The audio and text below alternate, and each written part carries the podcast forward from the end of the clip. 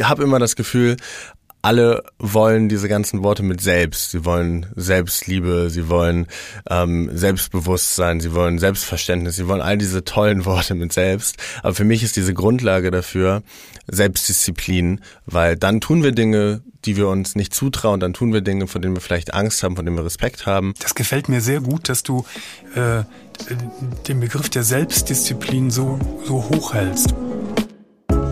Aller Anfang bist du der Podcast für verrückte Zeiten. Zwei Menschen, ein Thema. Alle Anfang bist du, du und du. Der Podcast für verrückte Zeiten. In 30 Minuten bringen wir zusammen, was zusammengehört. Fragen mit Antworten, Probleme mit Lösungen, Wissen mit Praxis und immer zwei, auf den ersten Blick völlig unterschiedliche Menschen, die eigentlich vom selben sprechen verrückten Zeiten und wie man damit umgeht. Denn Gesundheit ist unser wichtigstes Gut und das wollen wir schützen. Herzlich willkommen.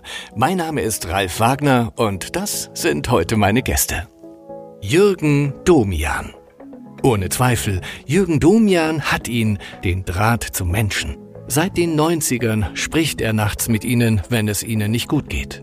In seinem Radiotalk Domian konnte man einfach seine Nummer wählen. Und das haben dann auch über 23.000 Menschen getan.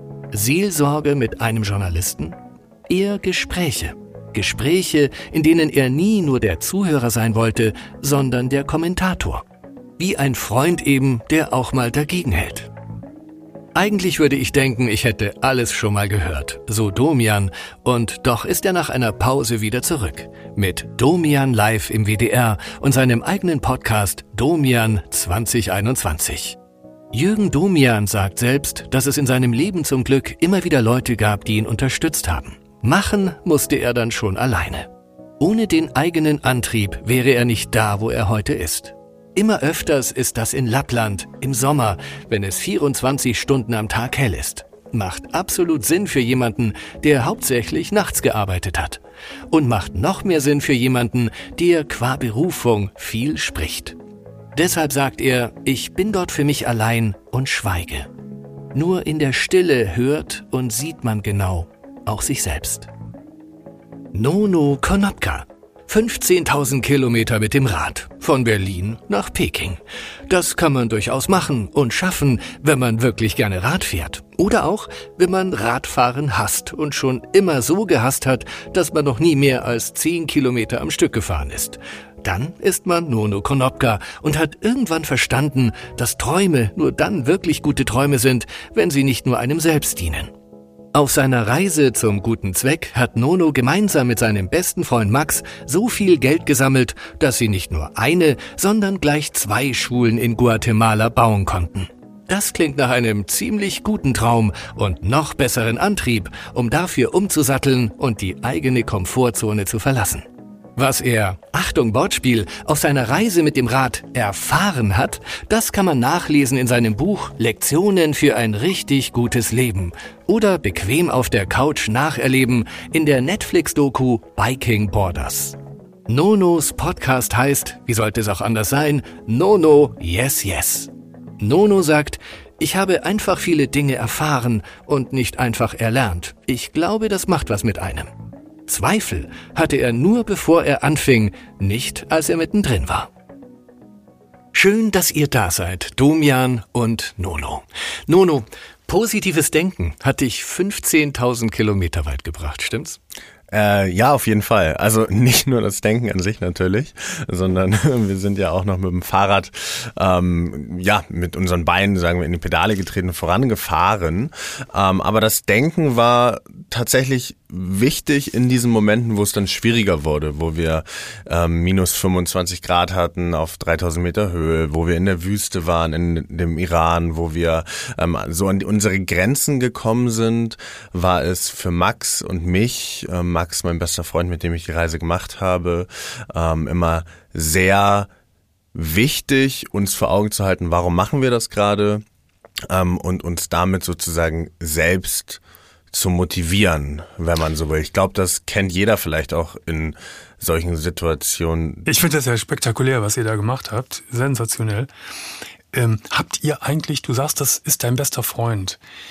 Ist ja. es immer noch dein bester Freund nach der Reise? Es ist immer noch mein bester Freund. Wir haben gerade vor anderthalb Stunden ungefähr gefacetimed, also gerade als sehr ich hier rausgegangen bin. Wir ähm, sind sehr unterschiedlich, aber ergänzen uns ja. Habt ihr während dieser Reise viel gesprochen? Nein.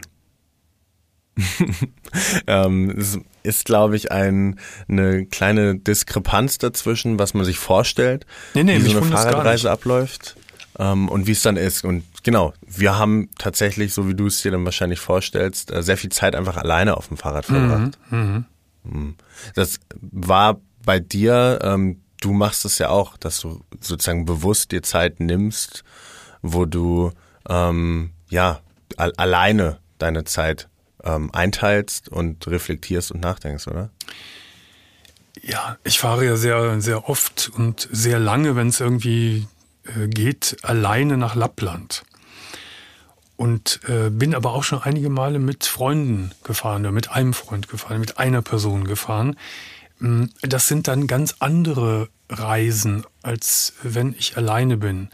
Weil dieses Alleine sein und das Schweigen äh, eine ganz andere Auswirkung hat äh, auf, auf das Selbst, als wenn man sich austauschen kann, wenn man auch nicht so viel miteinander spricht.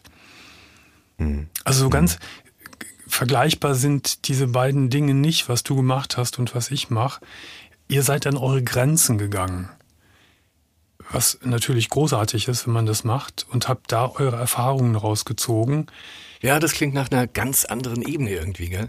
Ich hätte mir jetzt gedacht, dass ihr bei eurer Fahrradreisetour, klingt ja fast äh, despektierlich, ne? bei eurer hm. Wahnsinns-Fahrradreise, dass ihr euch zumindest gegenseitig auch motiviert habt, oder? Man hat doch unterschiedliche Ups und Downs wahrscheinlich. Sowas wie, ich will jetzt nicht mehr weitermachen, ich setze mich jetzt dahin und dann sagt der andere, also in meinem Drehbuch wäre das so, nee, komm, das schaffen wir. Hm, War nicht Doch, so? wobei die Momente, wo die Motivation dann am so am Tiefgrund war, war oft sehr synchron. Also wir hatten es tatsächlich ungünstigerweise, kann man oh. vielleicht fast sagen, ähm, oft gleichzeitig, weil es ähm, nicht durch die Reise geprägt war, durch unsere Motivation anzukommen, weil da hatten wir, wie gesagt, dieses höhere Ziel, was einfach sehr doll dabei geholfen hat, ähm, immer weiterzufahren und sich zu erinnern, Warum machen wir das gerade? Ah, genau, darum machen wir das. Wir wollen diese eine Schule bauen. Damit hat es ja initial angefangen.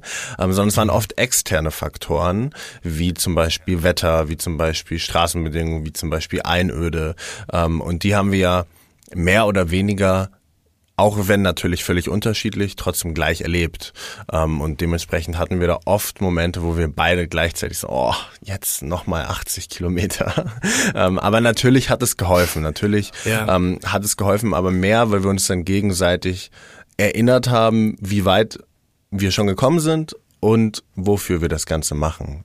Das war so unser Austausch, den wir da so miteinander hatten. Aber Nono, man braucht. Mhm.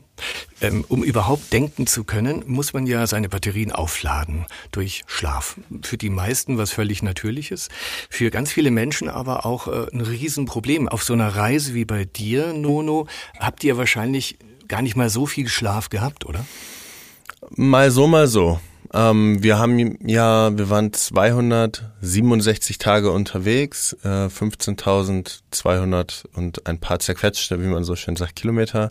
Ähm, und haben davon ungefähr die Hälfte im Zelt geschlafen. Und meistens ist es so, dass man sich dann nach ähm, ja, Sonnenaufgang und Sonnenuntergang richtet. Und tatsächlich ist es dann so, dass wir in manchen ähm, Regionen, in manchen Zeiten dann auch schon lange geschlafen haben, auf unsere acht Stunden gekommen sind, einfach weil wir so früh auch nicht losfahren konnten. Ähm, Genau, weil wir halt sichtbar sein wollten auf dem Weg. Aber sonst, ähm, klar ist es bei mir als Person ähm, ist es so, dass ich gar nicht unbedingt von der Länge des Schlafes so doll beeinflusst werde, sondern viel mehr von dem Rhythmus. Wenn ich also regelmäßig zur ähnlichen Zeit ins Bett gehe und zur ähnlichen Zeit aufwache, dann bin ich viel mehr im, ja, im, im Flow. Ich glaube, das kennt jeder, oder? Ja, ja, klar. Domian wahrscheinlich am allerbesten, oder? Ach, das Thema Schlafen ist für mich ein, ein Horrorthema, weil ich 22 Jahre Nachtschicht gemacht habe und immer morgens erst um halb sechs ins Bett gekommen bin, ähm, so dass ich äh, immer Schlafprobleme hatte und äh, jeder Tag oder jede Nacht eine Herausforderung war viele Mittel ausprobiert habe, alles Mögliche unternommen habe und es irgendwie nie so richtig hingekriegt habe. Ähm, das war sicher auch eine, ein, ein Grund, warum ich dann aus der Nacht rausgegangen bin, weil das zu sehr auf Körper und äh, Psyche geschlagen hat, dieser sehr äh, unnatürliche Lebensrhythmus.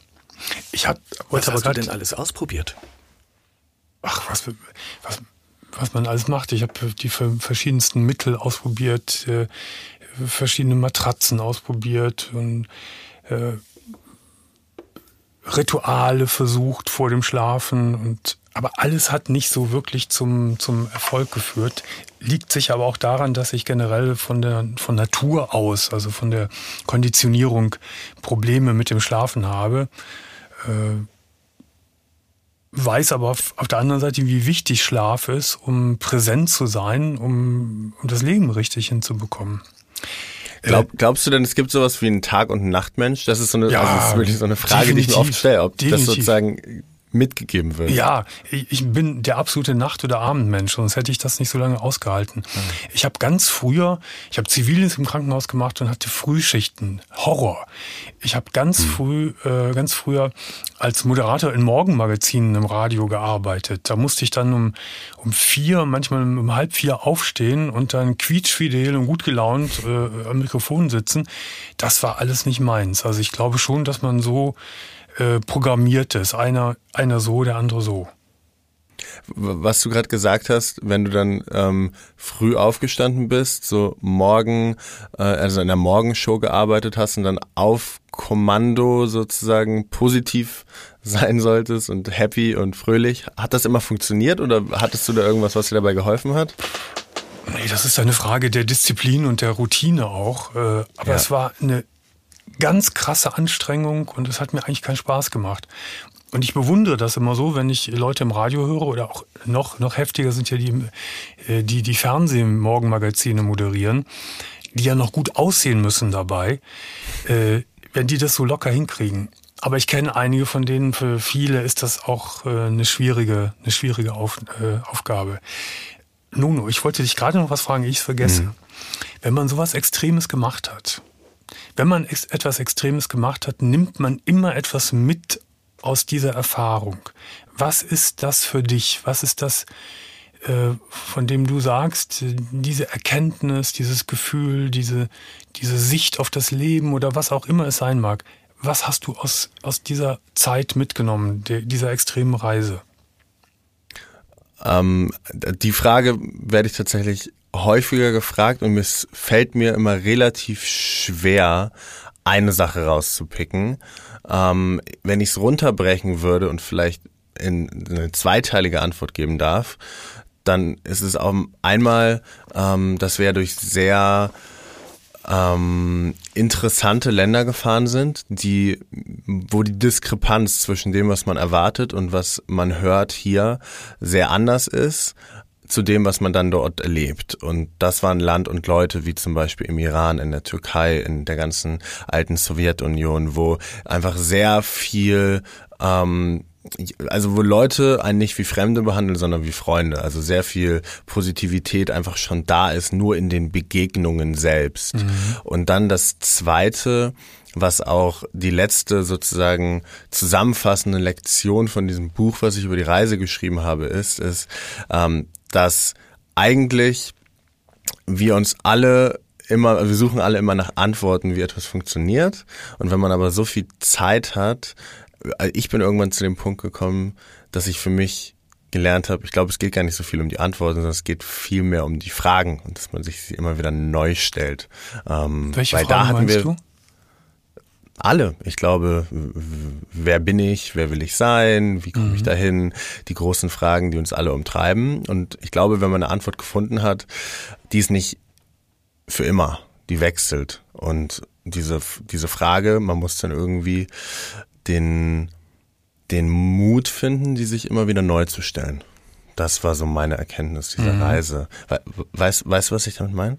Ich ahne, was du, was du sagen willst. Mhm. Ich kenne auch solche Antworten von Leuten, die gepilgert sind, die viele, viele Wochen eine Pilgerreise gemacht haben. Da geht ja auch sehr viel in einem vor. Mhm. Mhm. Ja, man hat einfach sehr viel Zeit zu reflektieren, sehr viel mhm. Zeit nachzudenken.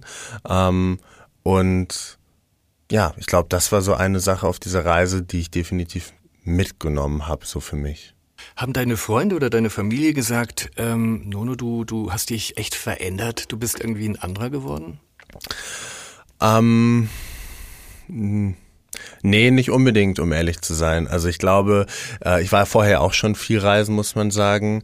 Was ich für mich selbst verändert habe und was ich auf jeden Fall gemerkt habe auf der Reise, was ich gelernt habe, wenn man so will, ähm, und das ist auch relativ logisch, ist Selbstdisziplin ähm, und das ist ein sehr negativ behaftetes Wort, ganz oft. Und für mich ist es aber so ein bisschen, also ich habe immer das Gefühl, alle wollen diese ganzen Worte mit selbst. Sie wollen Selbstliebe, sie wollen ähm, Selbstbewusstsein, sie wollen Selbstverständnis, sie wollen all diese tollen Worte mit selbst. Aber für mich ist diese Grundlage dafür Selbstdisziplin, weil dann tun wir Dinge, die wir uns nicht zutrauen, dann tun wir Dinge, von denen wir vielleicht Angst haben, von denen wir Respekt haben, dann machen wir sie, dann haben wir so eine Art Selbststolz und daraus resultiert dann wieder Selbstbewusstsein und das bringt uns in so einen positiven Kreislauf.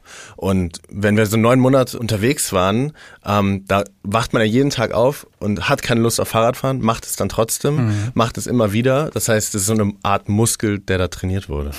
Das gefällt mir sehr gut, dass du äh, den Begriff der Selbstdisziplin so, so hoch hältst. Du hast recht, dieser, dieser Begriff hat keine Konjunktur im Moment. Äh, ich finde das aber auch ganz, ganz wichtig für ein, für ein gutes und für ein positives Leben, dass man Selbstdisziplin hat, dass man sie ja. praktiziert. Ich will dir sagen, wie, alt bist du? Ich bin 27. Ah, okay, dann bist du ja viel, viel jünger als ich. Ich habe, ich finde Leben an sich schwierig. Und je älter ich werde, desto schwieriger finde ich es. Ich finde es schwierig, mit den eigenen adäquat mit den eigenen Unzulänglichkeiten und den Unzulänglichkeiten der anderen Menschen umzugehen. Mhm. Überall lauert die Versuchung, Verführung, Verblendung. Äh, so schnell ist ein unpassendes Wort gesagt, eine falsche Entscheidung getroffen. Das heißt, man muss sich immer im, im, im Blick haben, äh, den Weg zu gehen, von dem man glaubt, dass es der richtige ist. Also für einen selbst der positive Weg. Das Gute aber ist, dass dass man immer wieder neu beginnen kann, wenn es nicht funktioniert hat. Jeder Tag ist ein neues kleines Leben.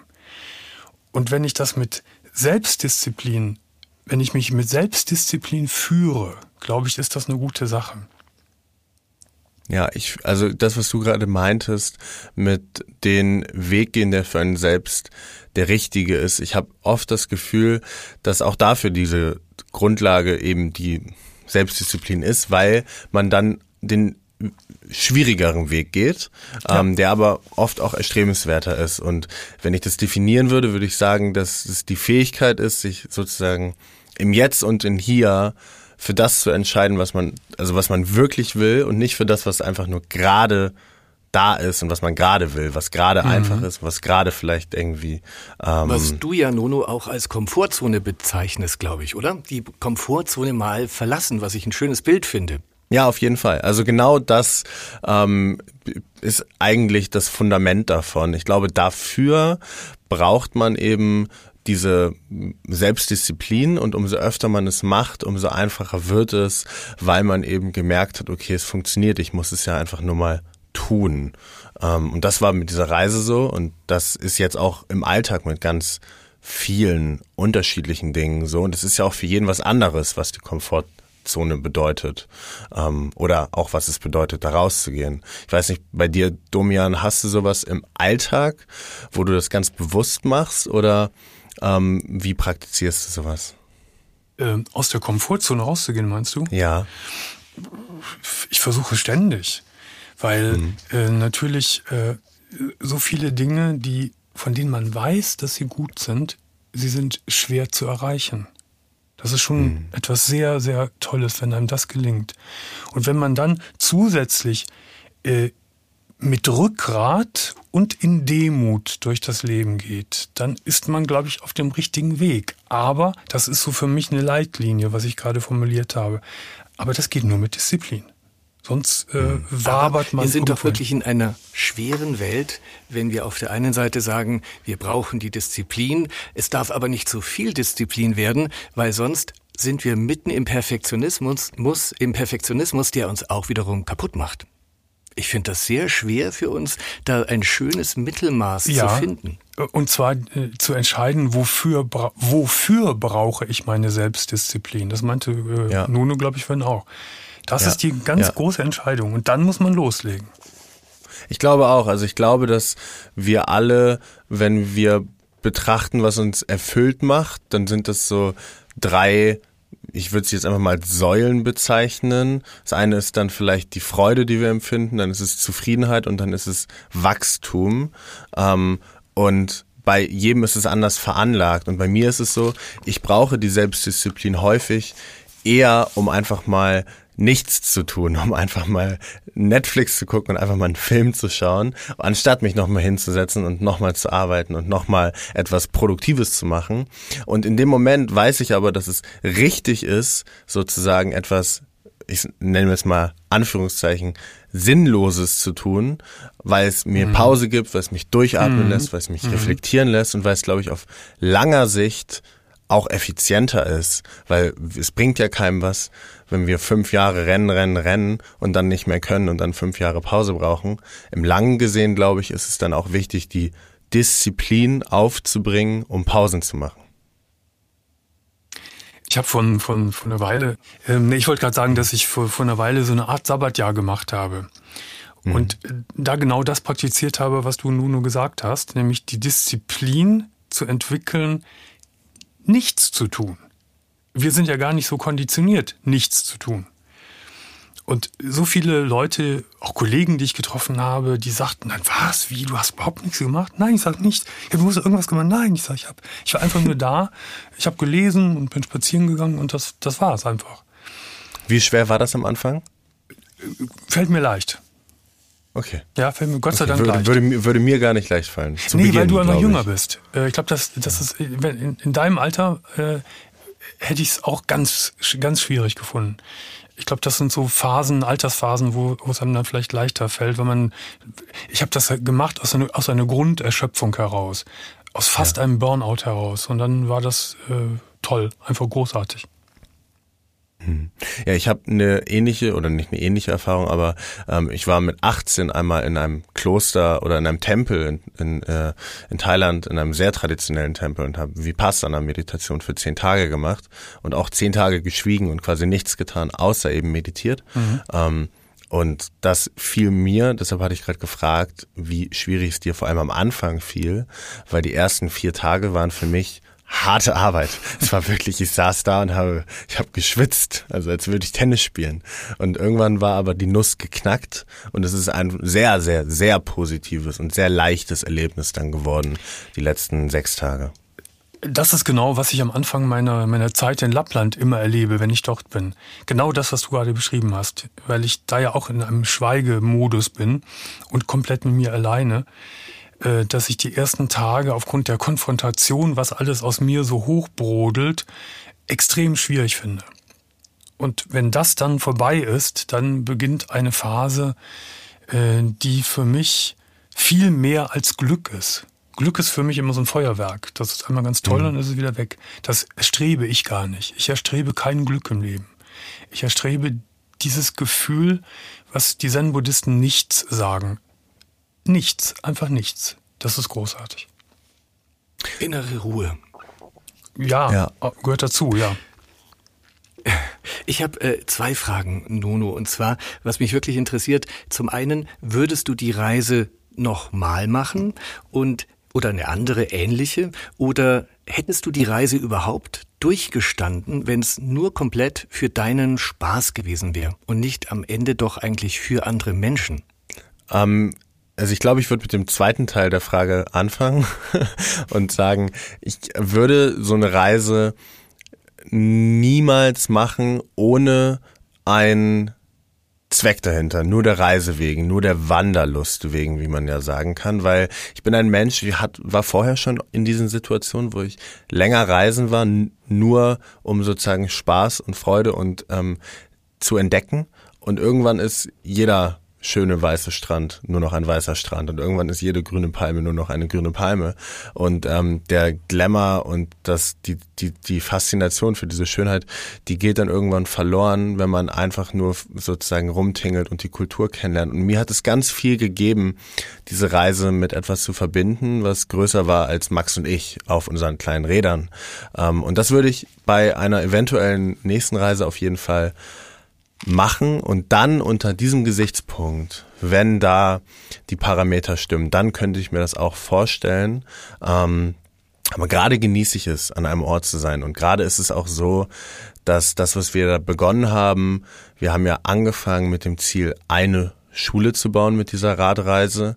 Und jetzt sind es dann fünf bald und bald sind es 20. Also das ist das Ziel, auf das wir hinarbeiten. Und äh, ich glaube, das ähm, muss erstmal abgeschlossen werden, bevor etwas Neues kommt.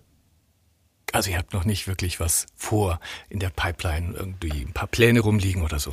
Wir haben Nein, also wir haben mal über äh, gewisse Berge gesprochen, aber das ist äh, nichts, was man sozusagen jetzt ähm, spruchreif hier in einem Podcast erzählen könnte. okay. Aber toll, toll. Das Engagement finde ich super. Toll. Du engagierst dich ja auch, Domian. Ähm, Kannst du uns darüber was erzählen? Wie du dazu auch gekommen bist, weil wir reden ja ganz viel über die Beschäftigung mit sich selbst und dann die nächste Stufe, glaube ich, die höhere Ebene ist ja auch dieses Moment, da sind ja auch noch andere. Äh, mag ja sein, dass ich mit mir manchmal kämpfe, aber wie kann ich anderen Menschen helfen? Ich kann das so beantworten. Ich habe mich mein ganzes Leben lang komischerweise auch schon als ganz junger Mensch mit dem Tod beschäftigt.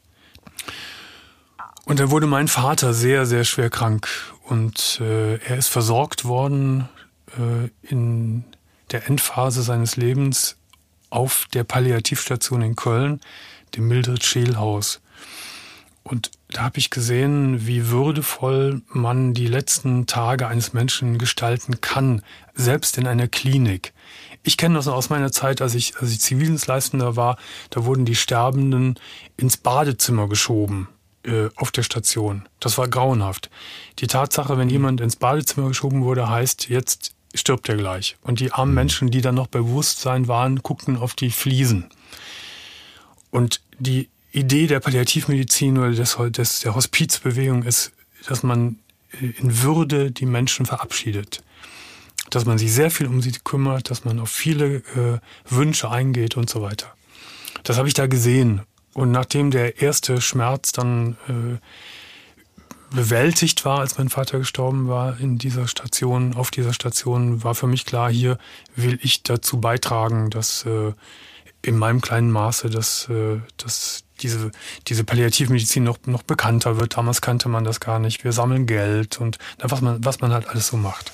Es ist ja auch eine definitiv eine Parallele, die wir auch haben. Also ich beschäftige mich auch mit dem Thema und ich spreche auch, ähm, ich habe auch noch einen Podcast oder spreche mit vielen Leuten, ich spreche mit vielen Leuten über diese Themen ähm, aus unterschiedlichen Blickwinkeln. Ähm, so ähnlich wie du in deiner Sendung mhm. damals, nur in einem kleineren Rahmen. Ähm, hat sich für dich in der Art, wie du durch den Alltag gehst, etwas verändert mit dem anderen Bezug zur Endlichkeit, die du dadurch hast? Ja, äh, definitiv. Äh, wir leben ja in einer Welt, in der der Tod letztendlich verdrängt wird. Wir leben in einer mhm. Welt, die orientiert ist an Jugend, an Gesundheit, an Schönheit. Und da ist alles, was mit, mit Leid, mit, äh, mit Krankheit, äh, eben mit, mit Siechtum, mit Sterben zu tun hat, ein Störfaktor, was zur Seite geschoben werden will, äh, werden soll. Und ich glaube, äh, alle großen, alle großen äh, spirituellen Traditionen der Weltgeschichte legen uns nahe, dass man Tod und Leben als Einheit sehen muss. Hm. Also sozusagen auch von war das aber auch deine Absicht, so eine Art Perspektivwechsel dadurch zu bekommen oder hat sich das danach gezeigt, dass das sozusagen das Beiprodukt davon automatisch ist? Ich glaube, das da fügte sich alles so ineinander. Es war keine gezielte Absicht, das hat sich so ergeben. Und durch die Beschäftigung mit dem Zen-Buddhismus äh, wurde das dann auch noch, noch mal untermauert. Und ich glaube, es lässt sich nicht vermeiden, dass man achtsamer ist im Alltag, wenn man weiß, dass sozusagen ähm, ja jede Sekunde eine Sekunde weniger ist. Hm. Nono, ähm, noch eine Frage zu deinem Projekt. Ähm, du hast bis jetzt erzählt, wie es gelaufen ist, dass ihr euch ein bisschen gegenseitig motiviert habt oder gemeinsam eure Downs hattet. Aber wir haben noch nicht von dem Punkt gehört, den es ganz sicher gab, nämlich an dem Punkt, wo du gesagt hast, nee, jetzt, äh, jetzt habe ich keinen Bock mehr, jetzt, jetzt lassen wir es sein.